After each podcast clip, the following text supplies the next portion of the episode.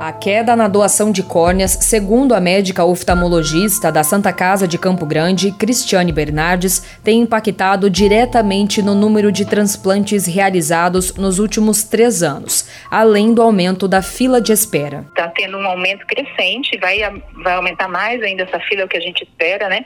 No Brasil todo, espera-se um acréscimo de 200% na fila para transplante de córnea. Conforme a médica, um dos principais motivos para o aumento foi a suspensão da captação de córneas em pacientes classificados como coração parado durante os primeiros anos da pandemia de Covid-19. As doações são separadas em dois tipos: de coração parado, que seriam as mortes comuns, e as de morte neurológica. Pandemia, que a gente não tinha muito conhecimento, o Ministério da Saúde, a Anvisa, determinou que as captações de córnea de coração parado fossem suspensas. E isso impactou muito nas doações, porque a gente, um, um dos maiores números de doações são de coração parado para a gente, né? Em 2020, o Banco Anjos da Visão, da Santa Casa da capital, ficou quase o ano inteiro sem captações de córneas desse tipo de doador, sendo retomadas somente em 2021. Mas com outra onda elevada de casos de Covid-19, que é uma contraindicação absoluta para a captação,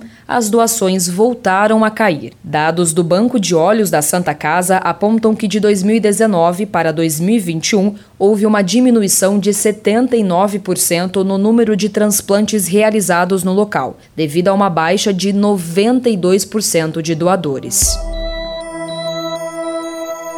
Pacientes com algum problema de córnea são divididos em dois setores: cirurgias eletivas e prioritárias. Controlado pela Central Estadual de Transplantes, o setor de eletivas possui uma única fila para todo o estado, sejam de pacientes oriundos do Sistema Único de Saúde ou de convênios particulares. Já os pacientes inclusos na fila de cirurgias prioritárias pulam a ordem da fila e passam a ser os primeiros a receber o transplante devido ao risco de perda da visão, enquanto aguardam na fila, que hoje chega a 280 pacientes dentro de Mato Grosso do Sul, segundo a médica oftalmologista, o risco de perda da visão é cada vez maior. É um número recorde para a gente, levando em consideração que a gente teve já em anos anteriores status de fila zero, que é o que você hoje se inscreve no, numa fila e no máximo em duas, três semanas já saiu sua córnea. A gente já ficamos aí uns dois, três anos consecutivos com essa fila zerada.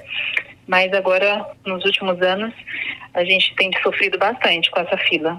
Outro problema gerado durante a pandemia foi a falta de acompanhamento dos pacientes que receberam um transplante, aumentando o nível de rejeição.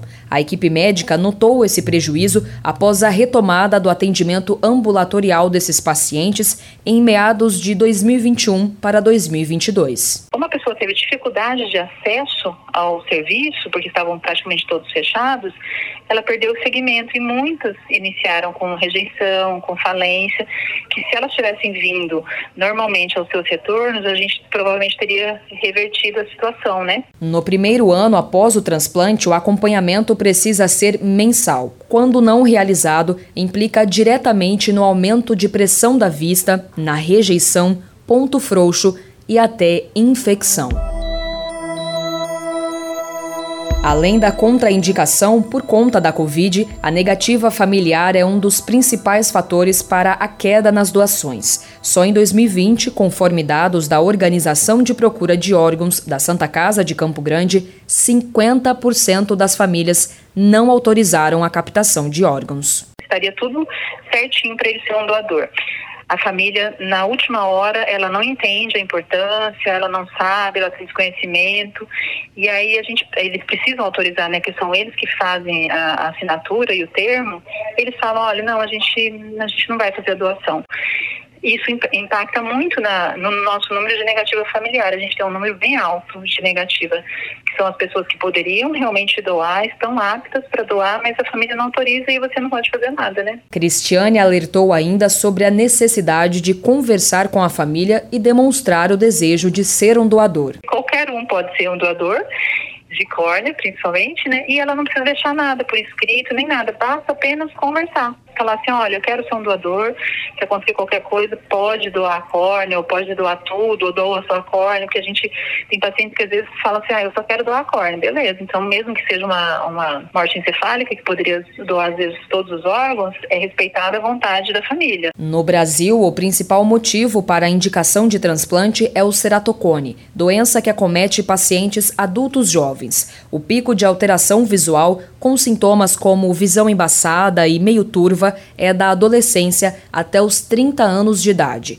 Cristiane revelou que em países de primeiro mundo, esse não é o principal motivo. Isso porque eles conseguem tratar esses pacientes previamente para que eles não cheguem até a fila de transplante. Diferente do Brasil, em que o diagnóstico muitas vezes é tardio, seja pela falta de acompanhamento por um profissional logo nos primeiros sintomas do paciente ou pelo desconhecimento das duas partes. A gente ainda tem muita dificuldade com isso, porque o sistema público ainda não fornece é, todo tipo de tratamento para o ceratocone. A gente não tem aqui no Mato Grosso do Sul, por exemplo, um procedimento que seria preventivo, que é o crosslink pelo SUS. Então a gente ainda acaba perdendo esses pacientes, acabando, acaba eles indo para a fila realmente. De Campo Grande, Isabelle Melo.